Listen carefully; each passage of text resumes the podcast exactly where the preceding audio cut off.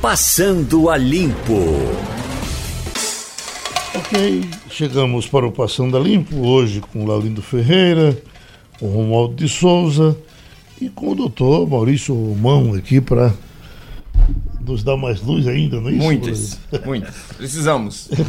Escuta, tem uma mudança que a prefeitura está fazendo, está repercutindo aqui na nossa programação, é, botando um, um, um, novo bloco de, de camelões ordenados no Cais de Santa Rita. Uhum. Já começou a haver reação do pessoal que está sendo transferido, dizendo que o, o cliente não vai para lá e que depois vai, vai, vai, voltar aos trancos e barrancos. A distância é de 100 metros de um uhum. para outro. Na verdade, tem sido muito difícil. Você faz a mudança, é muito difícil o pessoal ficar. O cara resiste, resiste e volta para ficar no lugar dele. E, na verdade, o cliente faz isso mesmo. Deixa de comprar, não vai lá, porque estava acostumado a comprar aqui.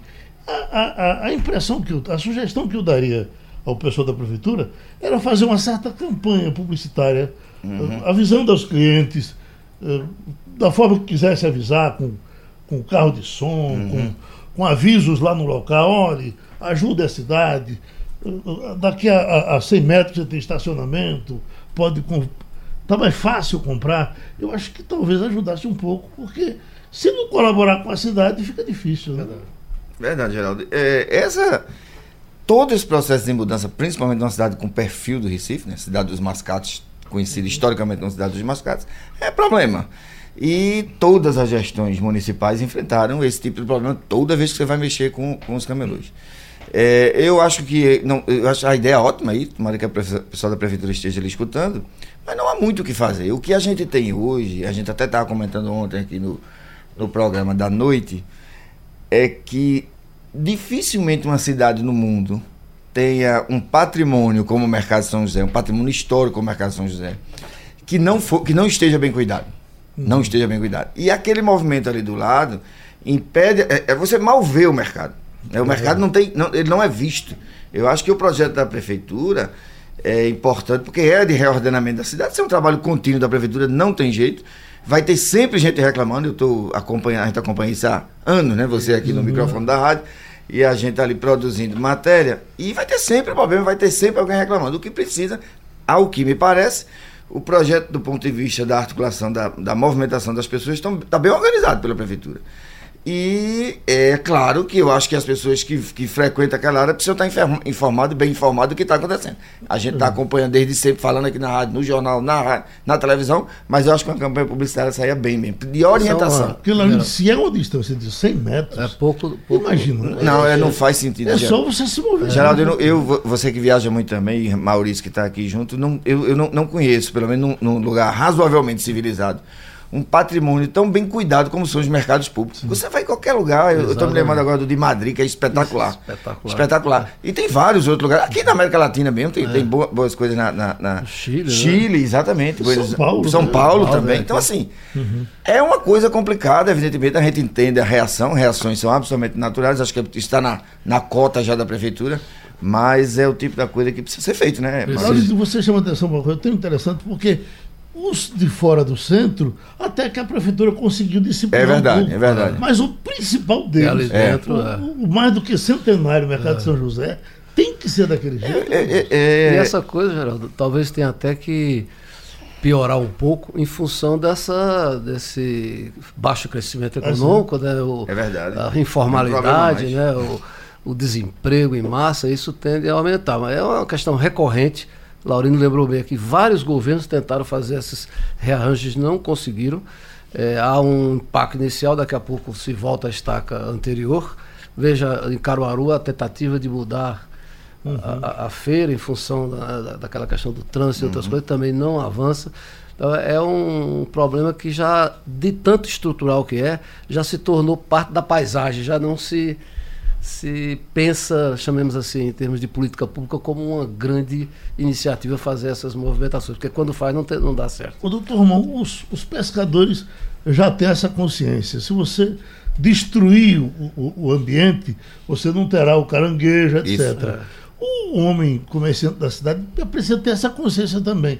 Se, se ele destruir a cidade, as pessoas deixam de deixam de aparecer. É, e, a, e eu acho que o papel da prefeitura é tão importante aí quanto fazer a, as mudanças necessárias, Geraldo, é, é manter a fiscalização, porque é. É, ontem, por exemplo, eu estava passando por acaso ali, pelo, cruzando ali a Conda Boa Vista, e aquilo ali, a rua Gervásio Pires, aquele tá 6 horas da noite, é um caos completo de camelô praticamente tomando conta da rua de novo. E, e, e, tem áreas clássicas no Recife. Você pega ali a Conda Boa Vista e o entorno da Conda Boa Vista do Mercado São José, é, são problemas eternos. A gente vai, a gente está falando e a gente já falou de vários projetos de revitalização naquela área. Não é a primeira vez que a gente fala Pires é fantástica porque tem uma carroça. Isso. Que o camarada pega aquela carroça Exatamente. Mão, larga, ela, ela, ela, ela, ela, ela é bem toma, toma, rua, toma um espaço maior do que esse que nós temos aqui e tá lá com fruta, com, mas é no cruzamento, é debaixo do sinal. Isso. Quando eu vim conversar com o pessoal da, da, é, aqui do, da Rádio Jornal no final da tarde de ontem, eu entrei é, é, na internet, Geraldo, e fui procurar Mercado São José Revitalização. Então, encontrei uma matéria de 2014 do Jornal do Comércio, dizendo que o que o está sendo feito hoje, o que está sendo anunciado, e se efetivamente está sendo feito esse final de semana, foi anunciado em 2014 que aconteceria em 2015. Uhum. Ou seja, é, é, esse tema está sempre presente. Não é fácil, a gente sabe que não é fácil né, lidar com esse problema, mas é, não, é, o Recife é isso. Né? E você não pode, não, de jeito nenhum. São Paulo, por exemplo, aquela, eu, eu morei em São Paulo, as ruas Barão de Tapitininga, 7 de Abril, né? que eram ruas é, historicamente consideradas de excelência, né? lojas, apartamentos, etc. Elas, essas ruas foram tomadas ali perto da Praça da República, foram tomadas pelo, pelos camelôs com o passar do tempo, de tal sorte que você não via mais nem as lojas. Uhum. É, e essa coisa vem historicamente com problemas, não se consegue resolver mais, porque da, da feita que você permitiu que houvesse aquela ocupação de espaço, já fica mais difícil é, você. Você sedimenta o problema. sedimenta o problema. Né? E, e fica mais difícil. Sabe, lá na Venda um Paulista, exemplo. tomou uma iniciativa de, de evitar essa, esse conglomerado aí de, de, de camelôs, essa invasão. Porque a Venda Paulista, de um determinado tempo, você quase não conseguia mais andar. Nas tanto, calçadas, e olha quase aquela, possível. E, é e aquela calçada é bem larga. É larga. Né? E a gente está falando Mas da aí Paulista, a, a, chamemos assim, a, o estamento policial foi muito eficiente aí nessa, nesse processo. Houve, como o Geraldo sugeriu, uma certa é, comunicação com uhum. os que estavam ali procurando invadir o espaço, etc. E essa coisa foi resolvida. Hoje você passa, tem um ali escondido é que fica olhando de lado, vê se a polícia não vem, como tem em Paris, como tem é em, em, vários lugares do mundo. Né? Então é uma questão difícil, Geraldo. Difícil mesmo. Romualdo, da sua convivência com Buenos Aires, deixa eu voltar a ela novamente. A, a, a Argentina enfrenta uma crise atrás da outra, um problema atrás da outra, o desemprego, a inflação, tudo mas é, há, há sempre um certo disciplinamento naquelas ruas de Buenos Aires, ou não? Tem duas coisas que não faltam no argentino uma delas é essa preservação dos seus espaços públicos. Exatamente. Todos os mercados que eu conheço, e não é só em Buenos Aires, não. Eu conheço muito mais o norte da Argentina e o centro da Argentina, e em todas as cidades você encontra pobreza, mas encontra mercado público onde você se senta, escuta, escuta boa música e tem uma gastronomia que, como a gente sabe, é uma das melhores da América Latina. Então, esse é um dos quesitos importantes na Argentina. O outro quesito é esse tal de orgulho de pertencer à cidade. Então, eu sinto assim que o portenho, apesar de toda a, a rixa que eles têm com os brasileiros, o portenho sabe esse pertencimento da cidade. E aí você pega uma balsa, anda 40 minutos, chega no Uruguai e em todas as pequenas cidades do Uruguai tem mercado público onde você encontra gastronomia, música, teatro, cinema, divertimento, tem até salas de cinema daquelas eh, eh, chamadas pocket cinema, em que você tem 12, 15 lugares para assistir um filme. Portanto, Geraldo, é do, do que eu conheço aqui na América Latina, o Brasil é um dos países mais negligentes com o mercado público. E aí tem a questão aí que a gente fica falando, ah, mas é evidente que a economia está degringolada. É verdade. Agora, aqui em Brasília, os governos chamados de eh, democratas, de sociais, de participação, permitiram a instalação de eh, camelôs ali na área central da capital federal, que é tombada, E aí tiveram outros governadores que chegaram e botaram para outro lugar. É preciso disciplinar. Essa questão da disciplina é fundamental. Não tem outra palavra. Se não tem pertencimento, tem de ter disciplina. O ano passado eu estive no Caminito. E você nota que por conta da crise, uhum. é, aumentou o número de, de, de barraquinhas. Agora, todas ordenadas. É verdade. Todas. Verdade. Imagina se o Caminito fosse aqui. É. Eu acho que tem uma coisa muito forte do Recife, que é que tradição a gente preserva, mas a gente muda também, que é aquela história do. Parece que é, é, é, tradição da cidade. Essa, o ambulante faz parte da paisagem da cidade e não é de hoje. Então é um problema que eu acho que tem muito mais a ver com a cultura, não só de quem ocupa, mas também de quem gere a cidade. Uhum. Né? Porque fica. Eu, eu, eu lembro, Geraldo, no, o prefeito é, Gilberto Marques. Sim. Foi a primeira Sim. grande intervenção urbana, do ponto de vista do centro da cidade, com os, com os camelôs. E, e, e o Recife era uma praça de guerra. Uhum. Eu lembro que eu tava na, trabalhava na revista Veja e a prefeitura comunicou a todo mundo que a operação sairia, seria cedo. A gente foi e, e todo mundo cobriu é, é, esse. E virou uma praça de guerra. Hoje até que não.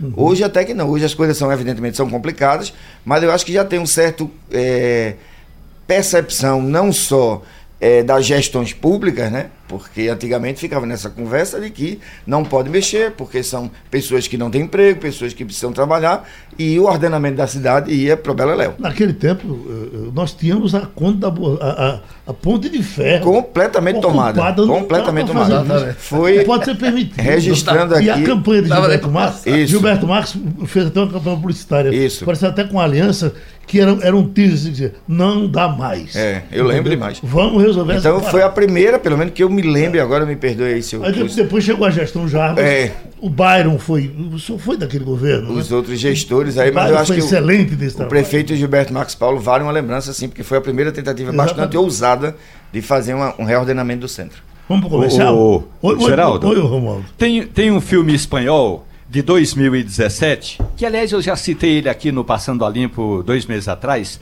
chama-se Jucatán.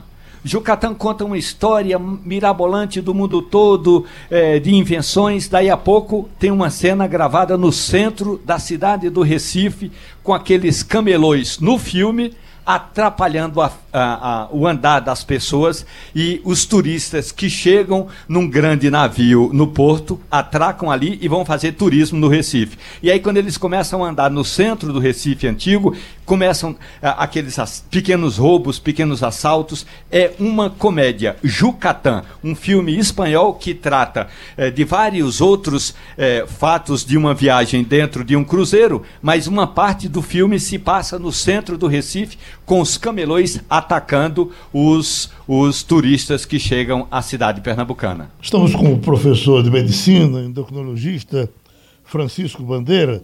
Doutor Francisco, uma matéria que eu estou lendo aqui, dizendo número de cirurgias bariátricas cresce 85%.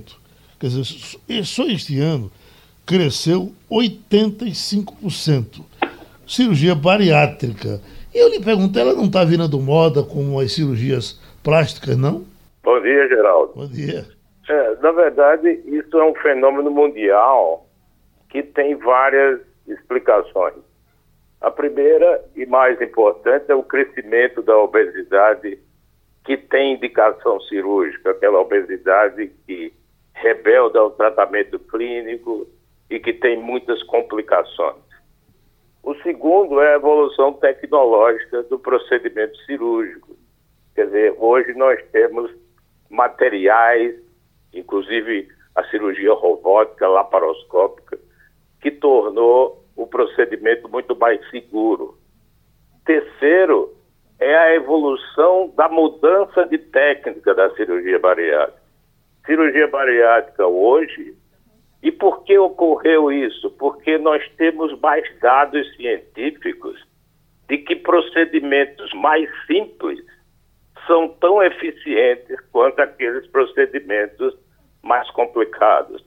Uhum. Em outras palavras, hoje, quando você faz uma gastrectomia vertical do tipo sleeve, onde se opera só o estômago, fazendo com que o alimento passe muito rápido para o intestino, isso gera uma série de modificações hormonais que faz o indivíduo perder peso. enquanto que o conceito antigo é que teria que tirar parte do intestino para que não absorvesse os alimentos.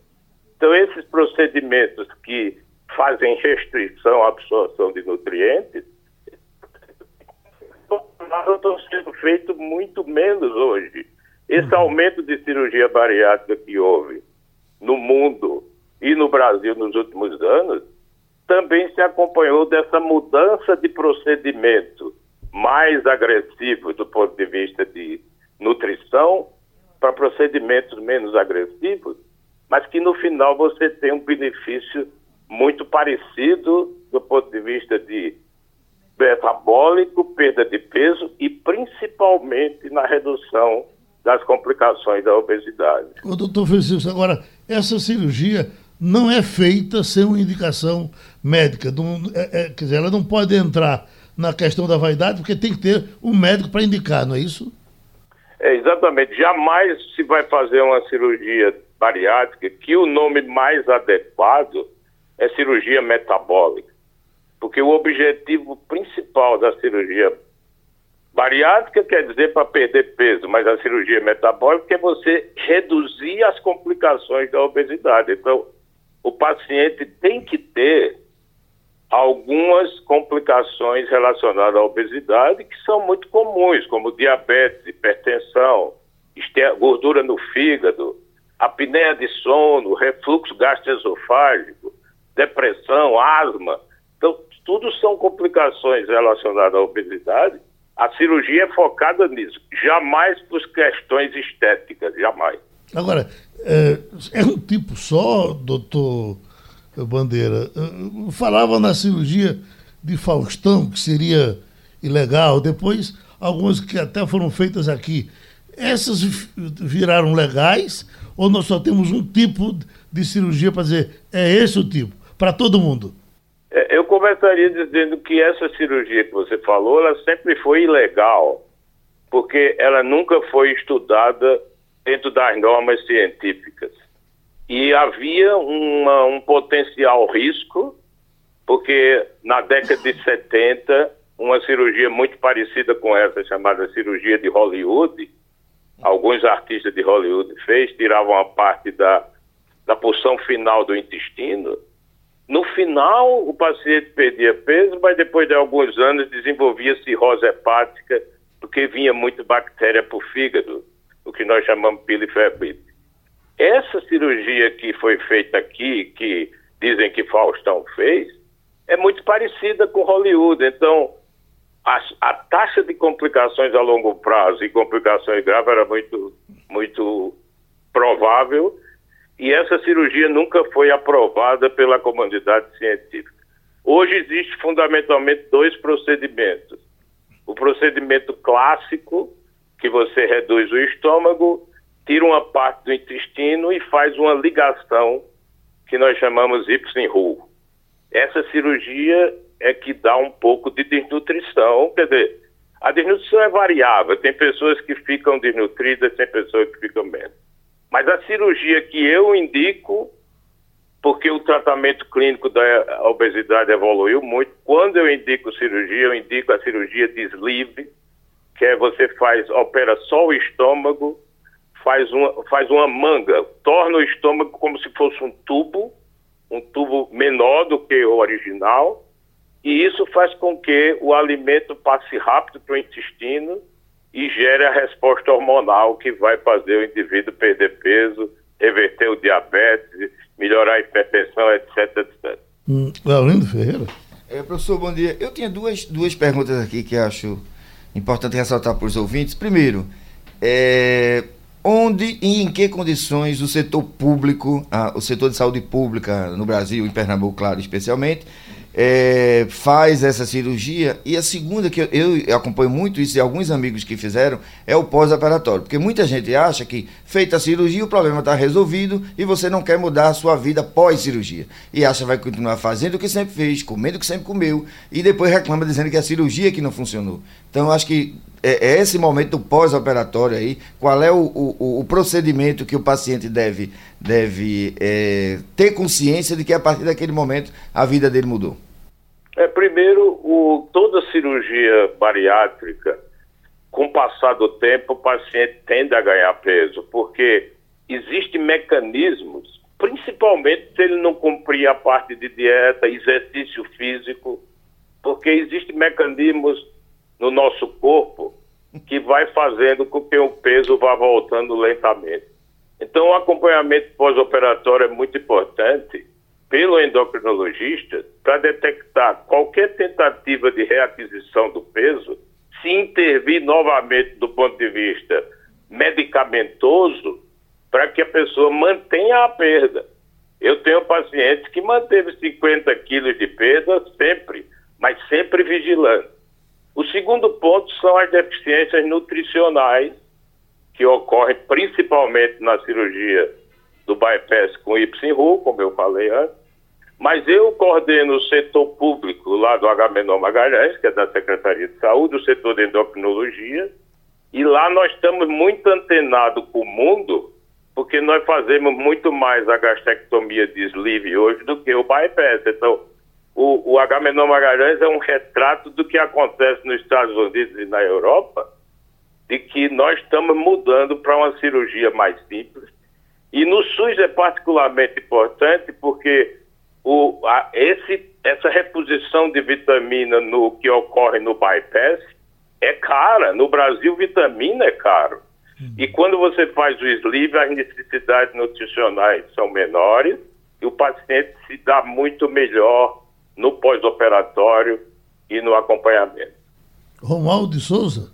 Doutor, me diga uma coisa. Ontem eu estava conversando com o ministro da, da Saúde, Luiz Henrique Mandetta, sobre as campanhas que o governo está preparando com relação ao sarampo, que é uma questão, digamos, mais de periferias das cidades. O senhor não acha que. E aí o ministro eh, disse que também com relação a, essa, a esse aumento constante do número de pessoas que procuram as clínicas para cirurgia bariátrica, precisa ser levado em conta que o Estado brasileiro ainda não divulgou dados, não apenas quantitativos, mas quais são as consequências de quem enfrenta uma cirurgia como essa. E o ministro me disse que está pensando numa campanha de esclarecimento sobre a cirurgia bariátrica. É, veja, é como eu falei antes, né? o que leva o paciente a fazer a cirurgia bariátrica tem, leva muito mais risco à saúde do que a cirurgia.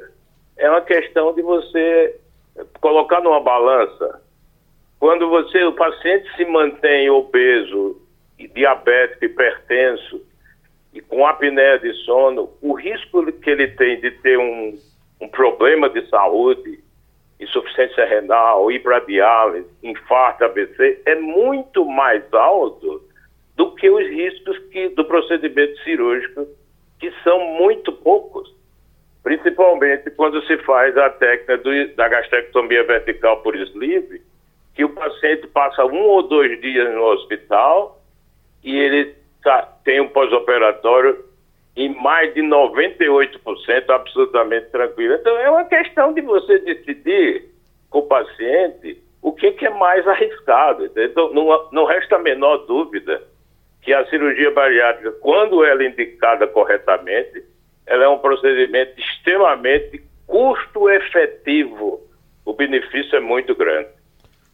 Pronto, a gente agradece ao doutor Francisco Bandeira, endocrinologista, Carlos Silva, tá, que está em Camaragibe, está tendo um protesto de camelões. Protesto de ambulantes do centro de Camaragibe, tudo fechado. Nossa. E eles despejam suas mercadorias na rua. Eita.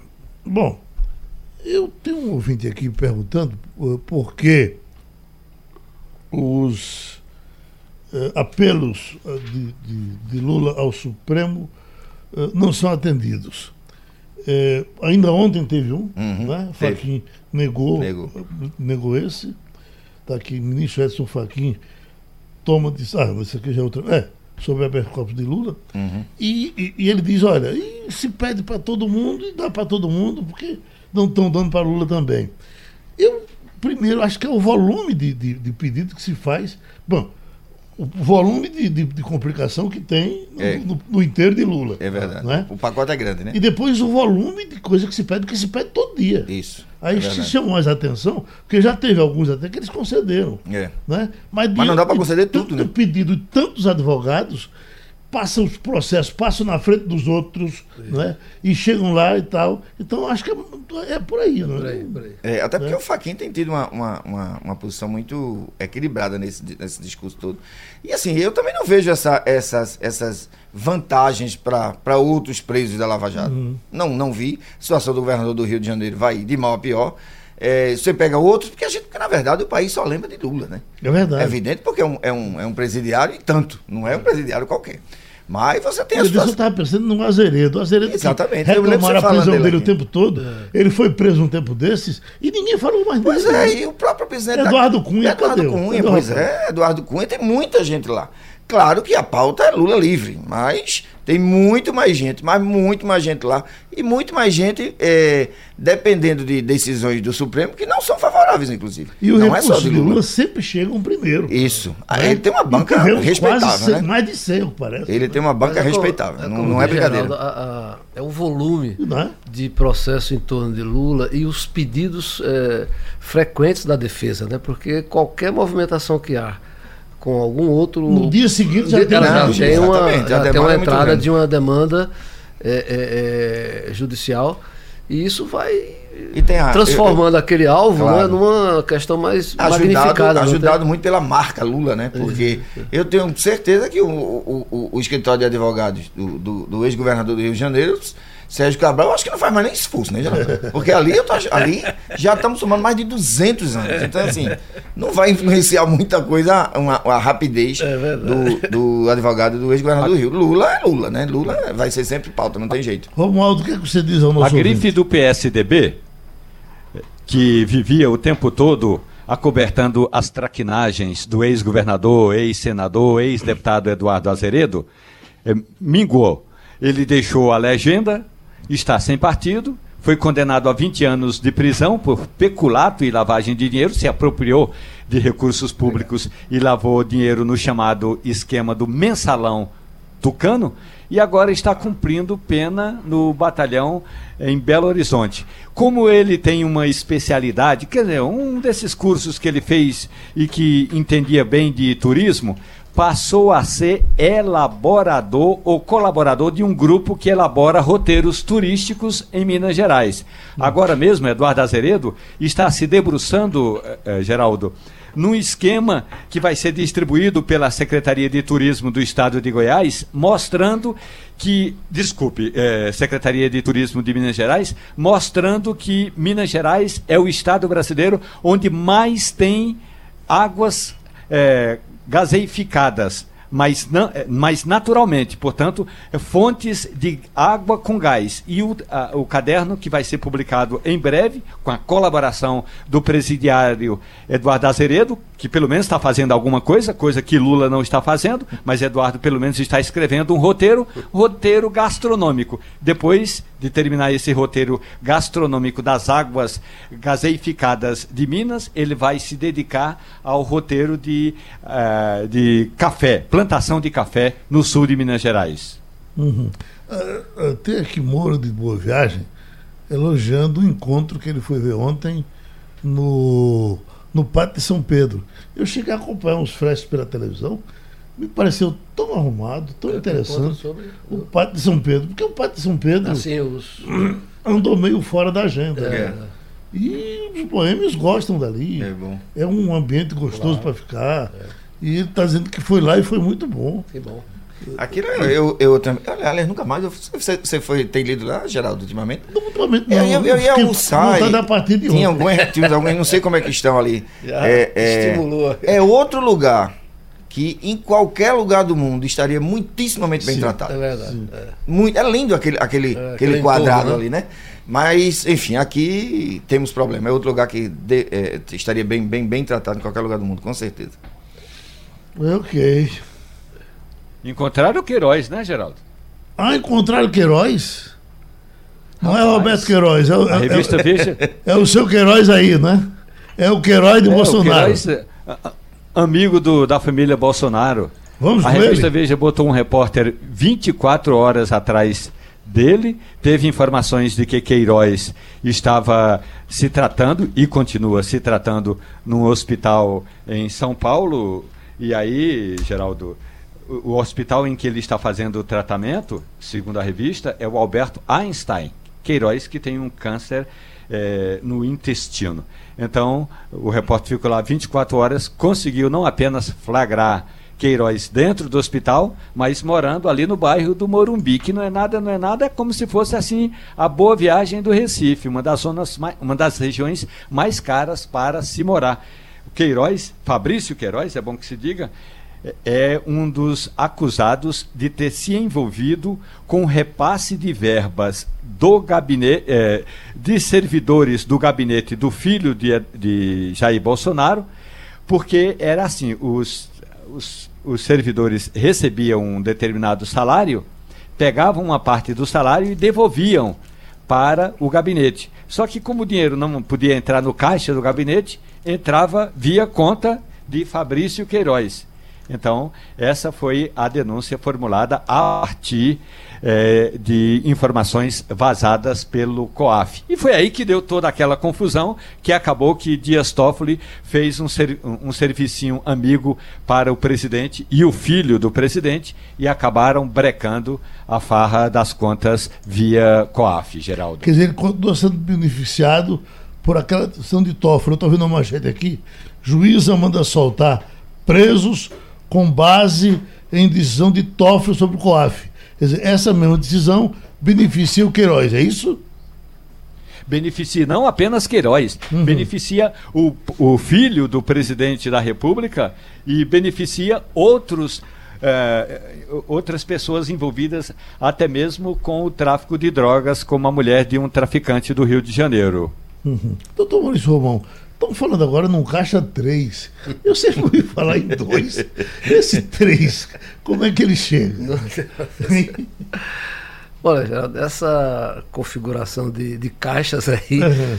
é, ficou conhecido mais pela questão das campanhas políticas, né? Que você usava o recurso é, para, para as campanhas e a, a obtenção desses recursos, na maior parte das vezes, era de forma ilícita, né?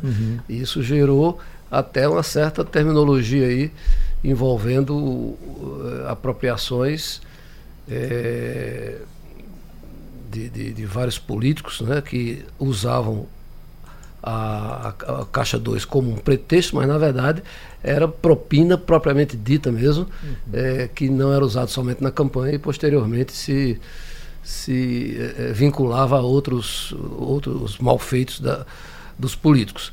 Então, eh, eu não sei exatamente o que é que está sendo configurado como Caixa 3, eh, me parece que já é um, um, a- além da questão do uso da campanha política, seria exatamente a configuração de propina eh, eh, eh, além das campanhas, quer dizer, além da, da- do, do do vínculo com a- as campanhas políticas, não é isso? É.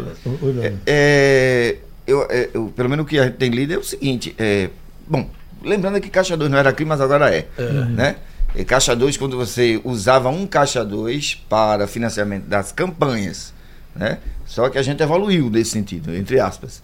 É, boa parte desses recursos, que já, mesmo utilizando para a campanha era crime, muita gente usou para uso pessoal.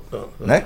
E aí, aí a situação começou a complicar, porque é, é, se considerava, eu me lembro tem uma declaração super polêmica do, do presidente Lula, quando era presidente da República, dizendo que Caixa 2 todo mundo faz. Quando acusaram ele, falei, lembra essa, Verdade. essa frase clássica? É. E o que era a mais absoluta verdade, porque Foi todo mundo fazia França, Caixa né? É, ele deu uma declaração, inclusive, eu me lembro nos jardins da Embaixada do Brasil em Paris. Sim. Me lembro, entrevista histórica. E ele disse essa frase com uma naturalidade que assustou muita gente, mas seguramente não assustou nenhum político, né, Geraldo?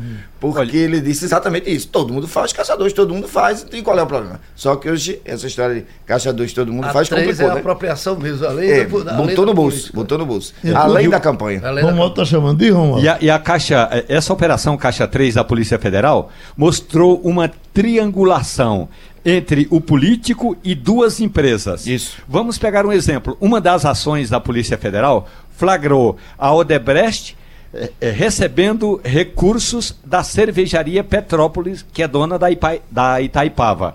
Então, a Itaipava não financiava o Caixa 2 de uma campanha. A Itaipava mandava dinheiro para a Odebrecht, que já tinha um esquema muito mais bem organizado. E aí, a Odebrecht é que financiava a campanha ou o Caixa 2. Portanto, a Odebrecht fazia Caixa 2 com dinheiro alheio. O dinheiro alheio, que era da cervejaria Petrópolis, é o chamado, segundo a Polícia Federal, o chamado esquema de Caixa 3. Duas empresas e um político lá na ponta recebendo o dinheiro.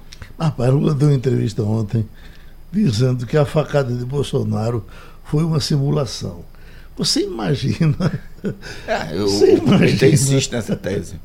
Como é possível? Que simulação da gota séria não foi aquela? É. Quanta gente se envolveria É. para você É. fazer esse tipo de conspiração? É uma simulação com operação. Não, né? equivale, se foi uma simulação, equivale a uma produção de, do Teatro Fazenda Nova. Minha nossa senhora.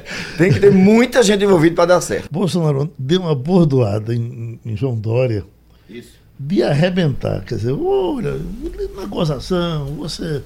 é, é, é, é, Bolsonaro, aliás, Dória, foi eleito em cima de um discurso também de combate à corrupção, É. etc. né? Ele é, é aliadíssimo de Bolsonaro. E Bolsonaro está então, querendo botar um carimbo nas costas dele, que ele ter comprado um avião, de- de- de- seria com algum Dinheiro- favorecimento dinheiro público, né? no BNDES, teria sido um, um, um, um mutreteiro. Poxa, Pois é, é, é, aliás, você, é, Geraldo, é, o presidente da República, ele tem problemas com os amigos, muito amigos, você imagina com quem não é, feito Dória. Ele, Você veja, ele, ele, ele- ele- o relacionamento dele, se você pegar o, o- esse processo de oito meses de governo, teve, de- é, tiveram defecções importantíssimas de gente muito importante para ele, inclusive na campanha. né? Então, assim, ele não é muito de afagar os amigos. Imagine os. Imagino que não é tanto, porque Dória não é tanto. E ele vê em Dória um potencial candidato para uma disputa da reeleição. Não é isso, Maurício? Então, assim, pa- a- a- não é surpresa. É, é, se, se tem alguém poli- do, ambi, do ambiente político que ele protege com unhas e dentes, são os filhos. A rigor, só é isso que a gente vê. No mais, ele pode tranquilamente entregar você as favas. Aconteceu isso agora com o Moro, recentemente. Ontem ele deu uma demonstração pública, é, tentou pelo menos, né? Desceu abraçado com o Moro a rampa e muito feliz. Ele disse que Moro é um patrimônio é, brasileiro e tal, mas ele fica nesse vai e vem. Só não tem vai e vem em relação aos filhos. Mas você veja o, o- o ministro da, da, da Casa Civil, que caiu o ministro, o general também, muito ligado a ele, que também perdeu o, o vice-presidente. o vice-presidente, quer dizer, é difícil. O presidente realmente tem uma, tem uma, tem uma visão muito pessoal de política e ele, e ele faz questão de dizer isso, né? Na montagem do governo que não ouviu ninguém. Começou Enfim. o mandato dizendo que ia mandar no Brasil usando a caneta BIC, já abandonou até a caneta BIC, Geraldo. É verdade. Nem ela, nem ela. Então é, é do perfil do presidente. Realmente é, é, é, é difícil. E, mas eu acho que hoje ele enxerga a sucessão. Ele está claramente de olho na Tá sucessão dele mesmo. ele está terreno. demarcando terreno. Então, quando ele não, não abre muito espaço para Moro, todos nós sabemos, né, Romaldo, que Moro hoje é um sujeito muito mais popular do que o presidente. Então, Moro, no final das contas, é um alívio e é um problema para o presidente. Então, você chega no, no- se você chega no final do mandato, por exemplo, com, com o Moro mais forte é, eleitoralmente do que o próprio presidente da República, na verdade, é muito ruim para o presidente, né? Então, ele vai ficar esse jogo de vai e vem, não tem jeito. Ô, Romualdo, Olha, Geraldo, tem essa, essa demonstração do presidente de que é, encontrou ontem o, o Moro, aliás, desceram a rampa juntos, abraçados, que eu disse aqui na Radional que parecia muito mais um abraço de tamanduá. Tem um, um quê de falsidade?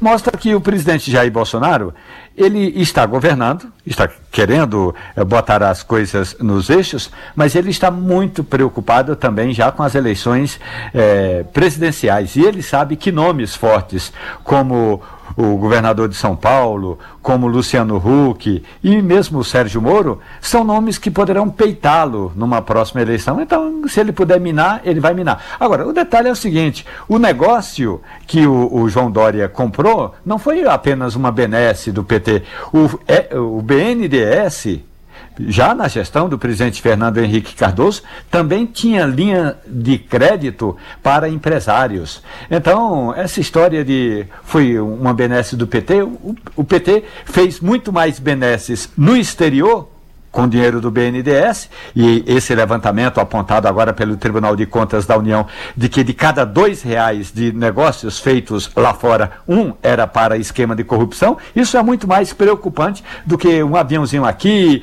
um jatinho acolá.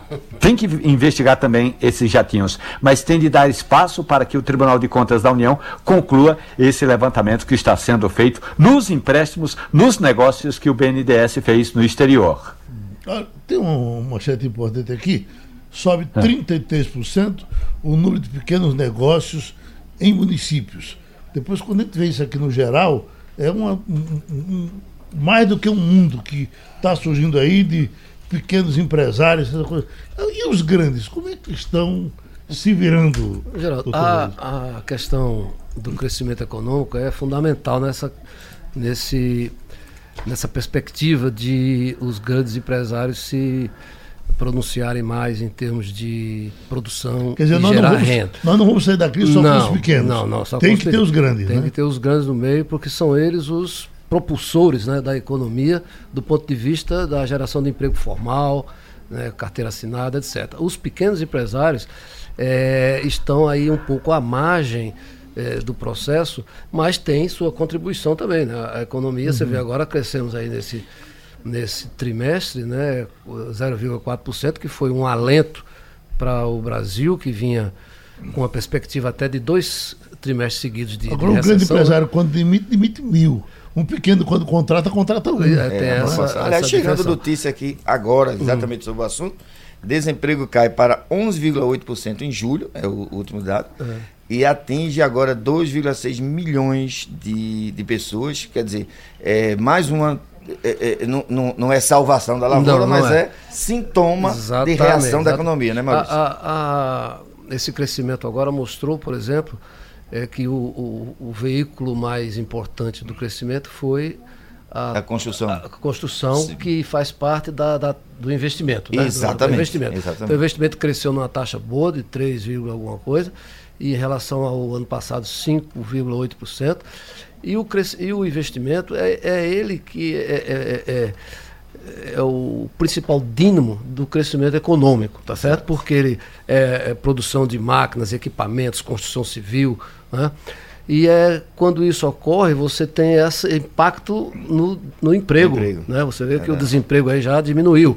E nós temos uma taxa de crescimento econômico de cerca de, agora aumentou para 15,9%, quase 16%, que ainda é baixa. Mas é, para você ver, é, é, Laurindo, para você chegar a um crescimento de 2%, 3% ao ano, você precisaria de uma taxa de, de, de investimento de 22%, 23%, uhum. que é a que tem o México, que é a que tem o Chile. Chile. Então nós, nós estamos caminhando devagar, mas ainda é, é precisando de mais impulso para que essa taxa cresça e, portanto, a gente retome aqueles patamares de crescimento do passado, né? porque o, a conjuntura internacional não está muito favorável. É. Essa questão da guerra comercial aí entre China, China e Estados, Estados Unidos, Unidos. A, a, o, a zona do euro ali, mais propriamente a zona da, a, da União Europeia com o Brexit, com a crise na Itália, com a diminuição do, do primeiro-ministro, os coletes amarelos lá na França, uma desaceleração econômica ali na Europa, isso dá um quadro internacional que não é muito favorável. Então a gente não pode esperar que 2020 já seja um ano de, de, de grandes auspícios para a nossa economia, mas o início está dado. Uhum. A sedimentação está tá se eh, alastrando pela economia a ponto de atingir o emprego que é no final das contas, o que mais nos eh, atinge atualmente, o desemprego se alastrando aí por, pelo Brasil todo. Hoje em 12,6 milhões de desempregados. É, é muita esse, esse grande apreço que, que Bolsonaro tem pelos Estados Unidos e, e, e quebra qualquer rédea para chegar perto do, de, de, Trump.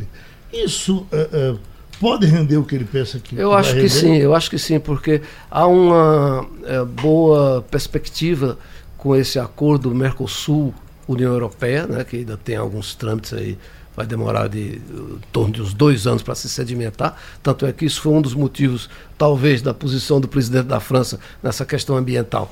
É, é porque o agronegócio brasileiro é muito forte, é o maior do mundo praticamente, e pode atingir fortemente a França é, é, com esse acordo aí do Mercosul e a União Europeia.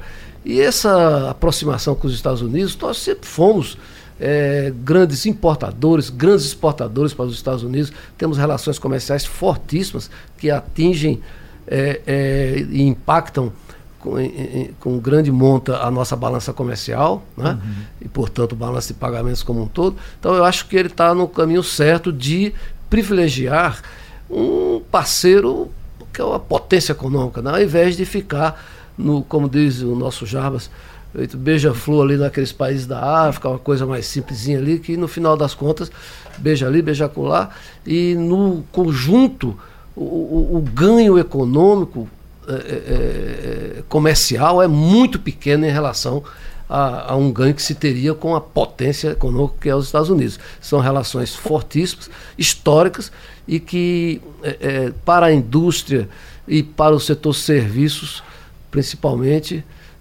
para não falar no agronegócio, é, um, é, um, é muito melhor você ter um parceiro dessa potência do que ficar no rame-rame ali com parceiros de menor impacto comercial. Romualdo de Souza. Ontem, apesar do tema ser segurança pública, o presidente Jair Bolsonaro é, é, dedicou quase um terço do discurso dele para falar dos negócios do Brasil com os Estados Unidos, da viagem do filho, Eduardo, para se encontrar, encontrar com o presidente Donald Trump.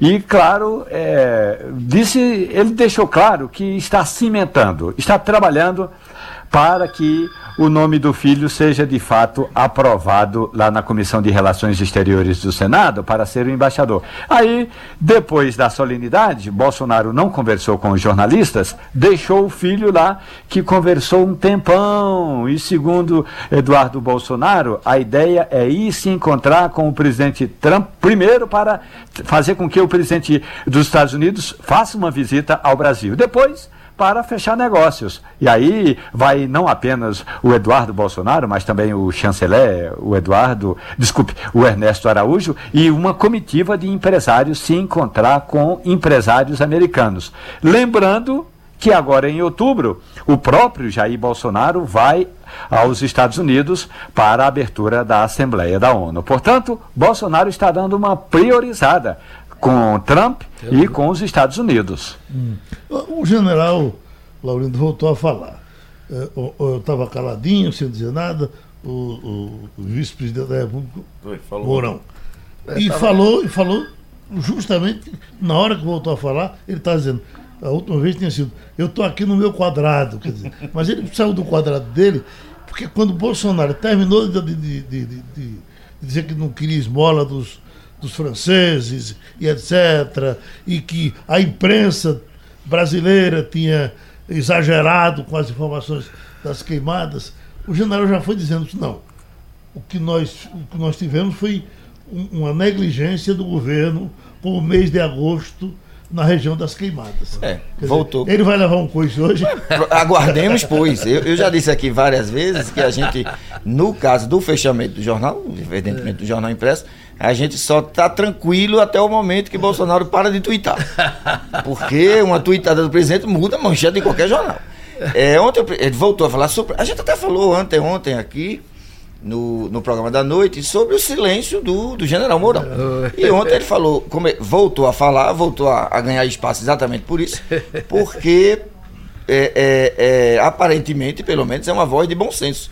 Ele não diz nada extravagante, ele não tem dito nada extravagante, ele tem só trazido um pouco de bom senso ao debate. E ontem, mais uma vez, falando sobre a questão da Amazônia, ele disse que houve negligência sim, que a gente. E ele conhece a coisa. Exato, conhece bem. Inclusive, ele. Se o Bolsonaro quisesse resolver aquilo, ele diz: olha, o nosso vice-presidente vai tomar conta disso. Mas é, é, Geraldo, esse negócio da Amazônia foi uma loucura tão grande, agora me lembrando aqui da França, aqui, e o nosso é, parceiro de bancada estava falando aqui, do Macron, é, é, foi uma coisa tão absurda aquela reunião de, de, de, da França, que o Brasil e, consequentemente, Bolsonaro ganhou de graça aquela, aquela briga, sem precisar nem abrir a boca. É. No momento que Macron levantou aquela discussão de retaliação ao Brasil na, na reunião do G7, ele foi simplesmente liquidado isolado.